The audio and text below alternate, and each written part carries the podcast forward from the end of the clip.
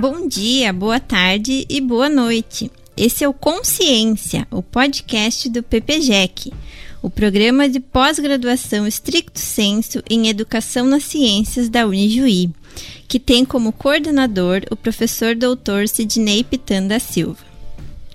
Eu sou a Liege de Jesus da Silva, sou mestranda e bolsista do PPGEC.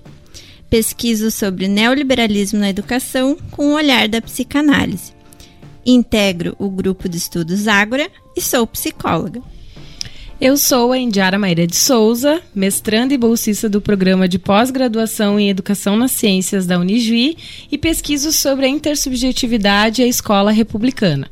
Sou professora, arte educadora e participo do grupo de estudos Ágora. O Consciência é um podcast que foi criado com o intuito de divulgar as pesquisas do nosso programa e também estabelecer vínculo de comunicação com a nossa comunidade, na qual a universidade está inserida, pois acreditamos que o conhecimento acadêmico e científico sempre tem algo a dizer para a sociedade. Este episódio tem um caráter especial para nós que fazemos parte do PPGEC já que vamos falar de uma pessoa muito importante em toda a trajetória do programa. Uma figura fundamental para a Unijuí e para a educação em geral. Hoje vamos falar um pouco sobre Mário Osório Marx, que foi um importante docente e intelectual. E para isso convidamos dois professores do PPGEC para contarem um pouquinho da história desse pensador e da sua obra. São eles os professores José Pedro Beaufler e Paulo Fenstenseifer. Em primeiro lugar, sejam muito bem-vindos ao nosso podcast. Eu vou pedir para os convidados se apresentarem para a gente, para os ouvintes, dando sequência.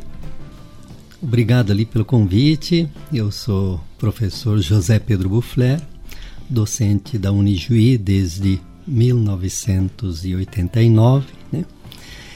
É, tenho formação de mestrado em educação e doutorado em educação e tenho atuado junto aos cursos de graduação desta universidade, especialmente nos cursos de licenciatura e também no programa de pós-graduação em Educação nas Ciências desde a sua criação em 1995. Ok, boa tarde a todos e todas. Eu sou o professor Paulo Fester Seifer, eh, também sou professor do programa de pós-graduação em Educação nas Ciências e do PROEF, o programa de mestrado profissional em Educação Física. Atuo na instituição eh, desde 1990 também e atuo desde o início no programa de pós-graduação em Educação nas Ciências. Né? E eh, sou pesquisador da linha 2 e atuo também na linha 1.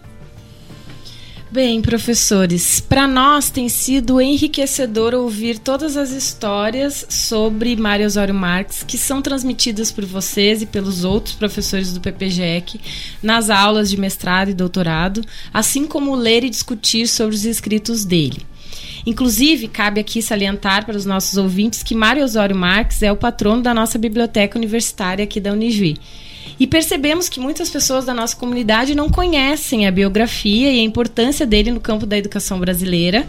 E é por isso que nós estamos aqui para conversar um pouquinho sobre esse grande pensador. Bom, vamos lá. Professores, poderíamos contar brevemente quem foi Mário Osório Marx e por que ele é considerado tão importante para a educação brasileira? Fiquem à vontade. Bem, eu conheci o professor Mário Osório. O primeiro contato que eu tive com ele foi nos idos de 1983, eh, através de um seminário que ele ministrou junto ao curso que eu estava realizando aquela altura em Santo Ângelo. Mas depois comecei a ter contatos mais próximos com ele uh, a partir do meu curso de mestrado, quando naquela altura nós discutíamos muito de como desenvolver algo como uma teoria da educação, uma concepção da educação que não fosse refém de um viés economicista, psicologista, psicológico ou sociológico, né? E, e àquela altura ele estava concluindo o seu livro chamado Pedagogia, Ciência do Educador.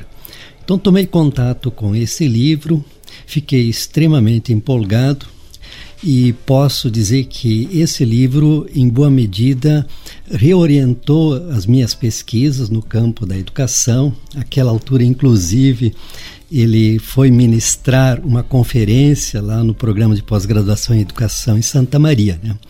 Então, é um livro que, que articula o tema da educação com, com a questão do que é próprio da nossa condição humana, aquilo que nós chamamos de a nossa racionalidade. E ele faz toda uma reconstrução desse tema ao longo da história do pensamento filosófico e, e com isso ele integra numa perspectiva de racionalidade comunicativa e ampla um conceito de educação que dá conta das suas diferentes dimensões.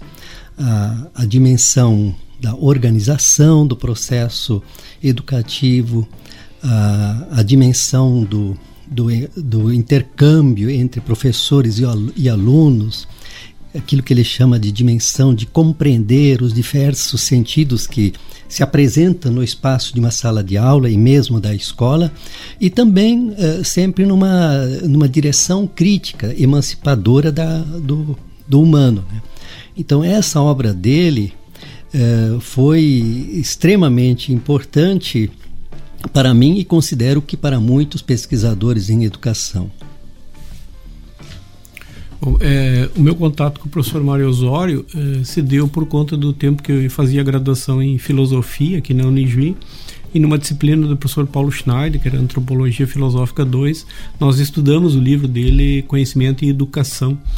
E, uh, e posteriormente, na sequência, eu fiz um pós-graduação de Filosofia Política e aí o Mário foi meu colega numa disciplina. e até onde eu aprendi uma coisa muito interessante pro Mário, porque era, na época o professor Edmilson, que era um professor lá da Paraíba, estava fazendo doutorado na URGS e estudava Habermas.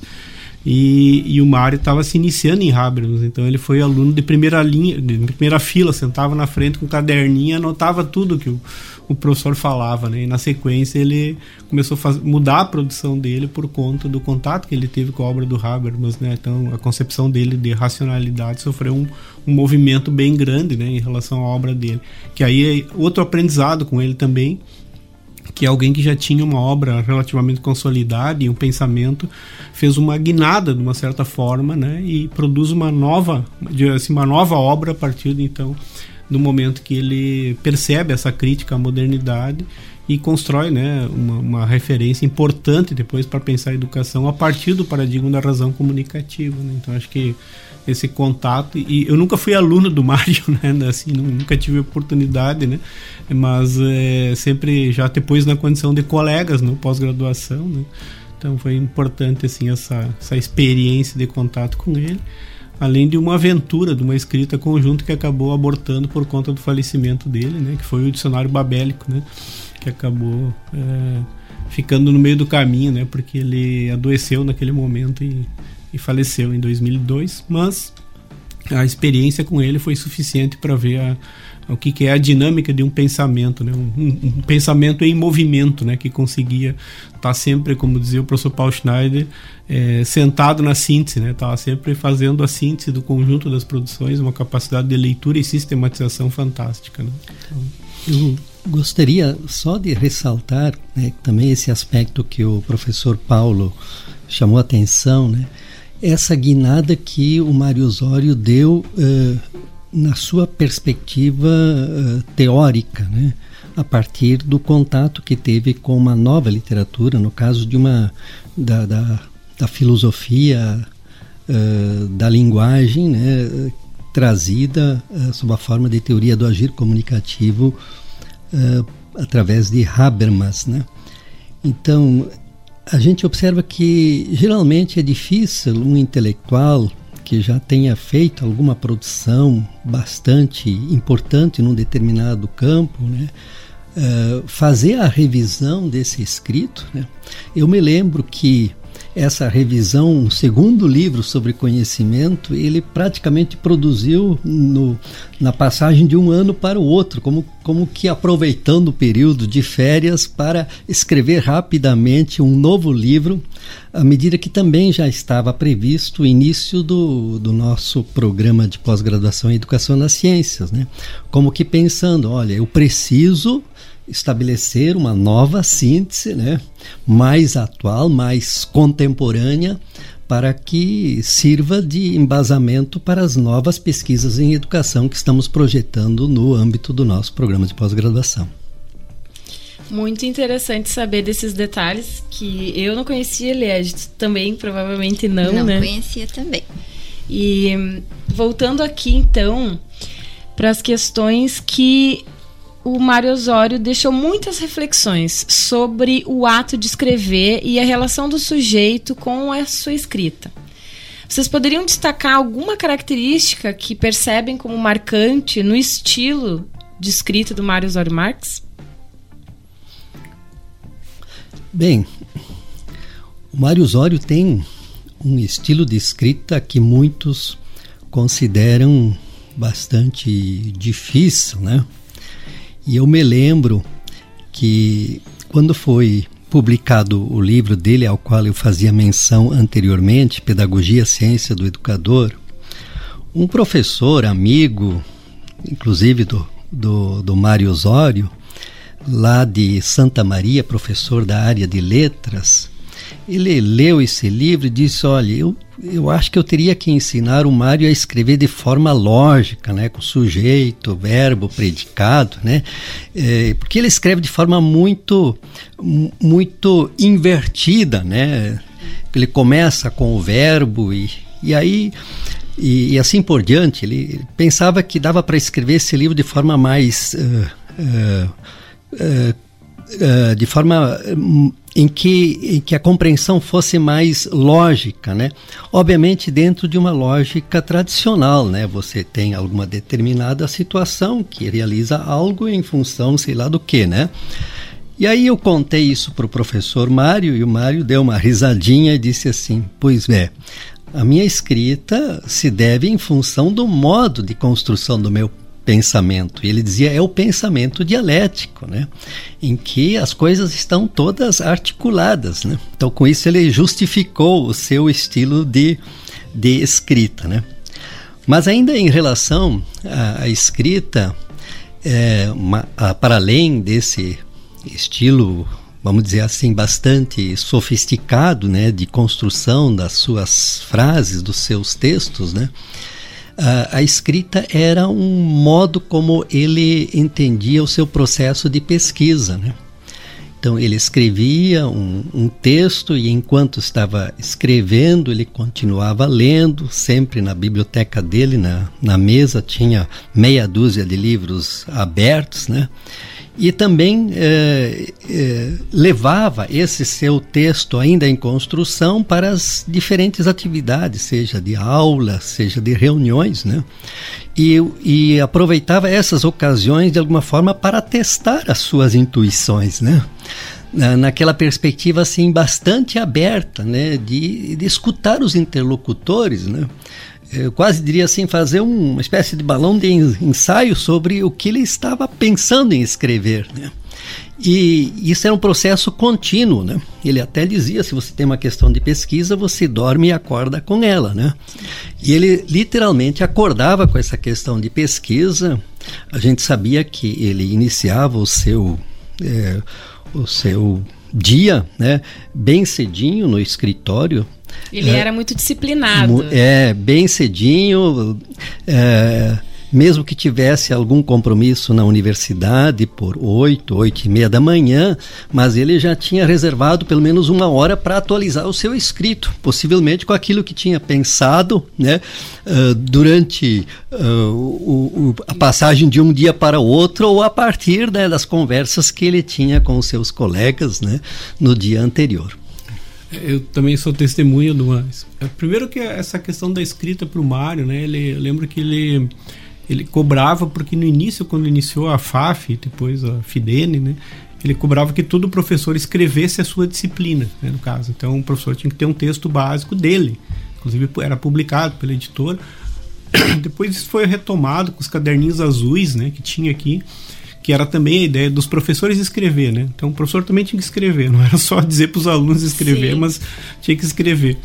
E nessa lógica da escrita, ele promoveu, e eu, eu tive a felicidade daí, né, de ser um, uma espécie de é, de um ensaio, né, nessa, nessa, nisso que o Zé Pedro falava de escrever e pensar, é, ele, ele solicitou que cada professor que estivesse fazendo pesquisa no período apresentasse seus escritos no estágio que estava.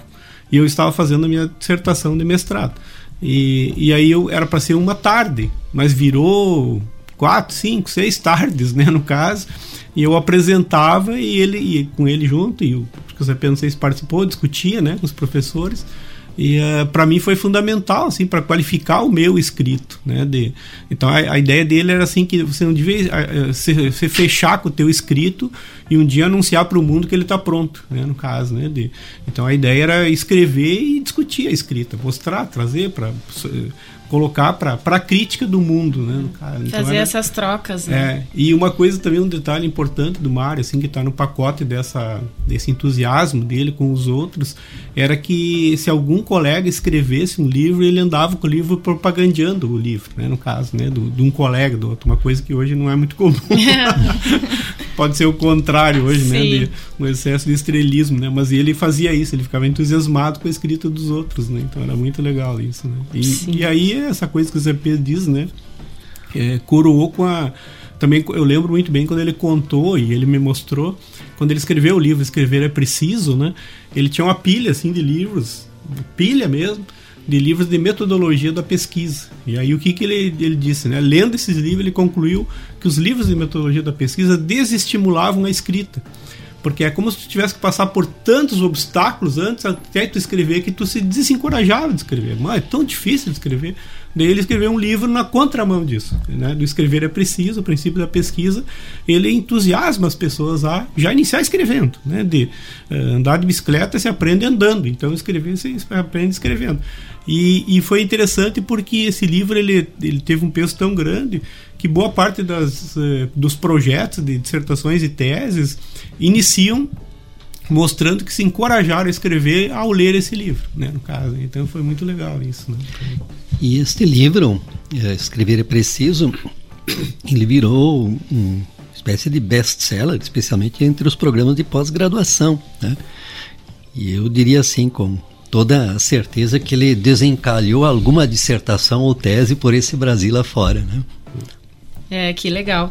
Legal saber dessas experiências, porque nós que estamos começando, a gente percebe que, que a, quem entra tem essa dificuldade, assim, de, dessa coragem para escrever, porque requer disciplina, requer estudo, dedicação e também coragem, assim, para enfrentar e expor o texto ao mundo, né? Que é esse exercício de colocar o texto para ser lido pelas pessoas de sofrer as críticas necessárias, de amadurecer o texto, enfim. E com certeza o Mário Osório Marques tem muito a contribuir para todos os acadêmicos, não só da nossa instituição, mas pelo Brasil afora, né?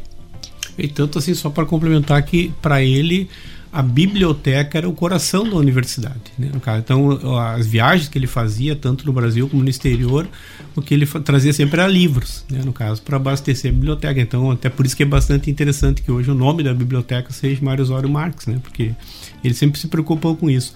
E as produções que aconteciam aqui na universidade também, a preocupação dele era que eles chegassem na mão de professores. Então, todos os professores visitantes aqui, vários deles eu acompanhei, ele levava na editora e dizia o professor: pode escolher o que tu quiser para levar, né, no caso. Né?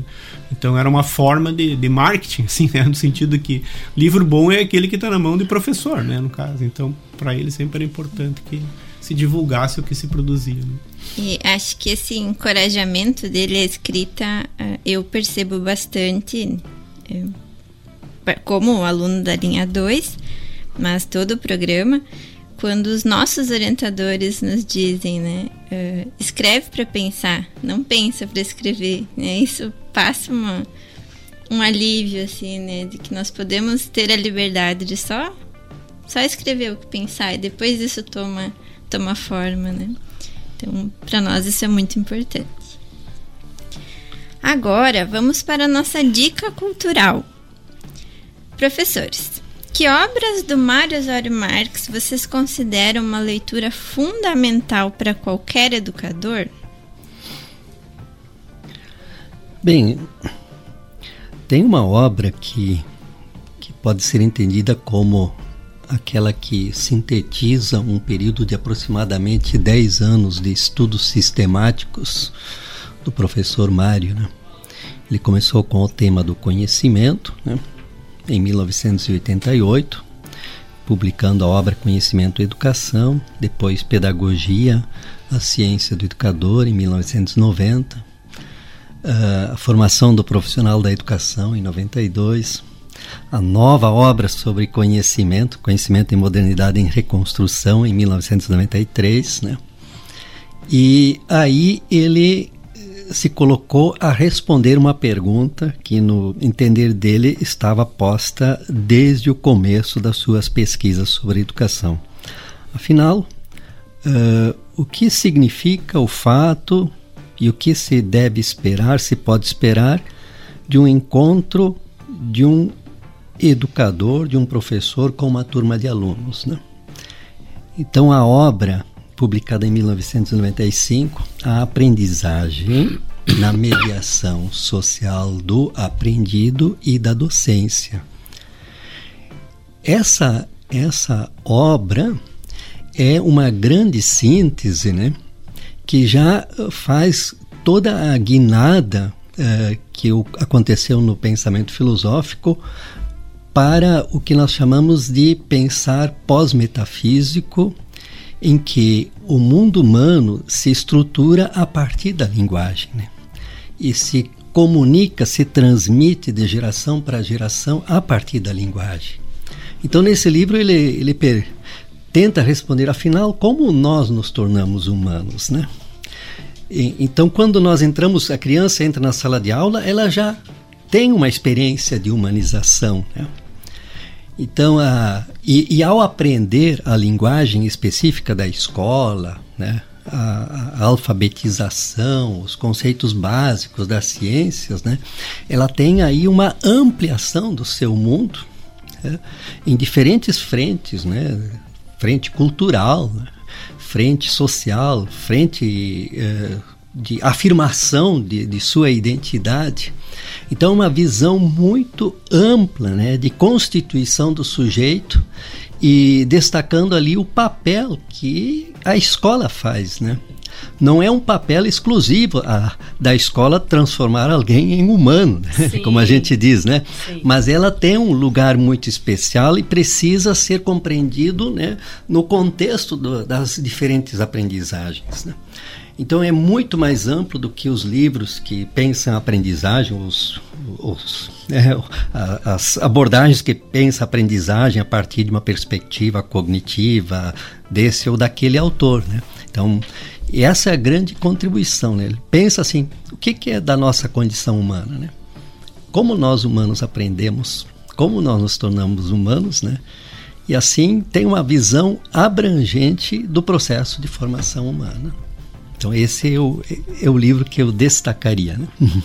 Bom, eu, eu, quando vi essa questão pensei, eu vou dizer três obras, o Zé Pedro já disse uma, né? E eu diria que essa obra, a aprendizagem, né, na mediação social do, do aprendido da docência, ele é um coroamento, assim, uhum. né, no caso, né? Mas eu indicaria é, escrever é preciso, né, como uma obra de entrada, assim, para a pessoa não desistir de ler o Mário.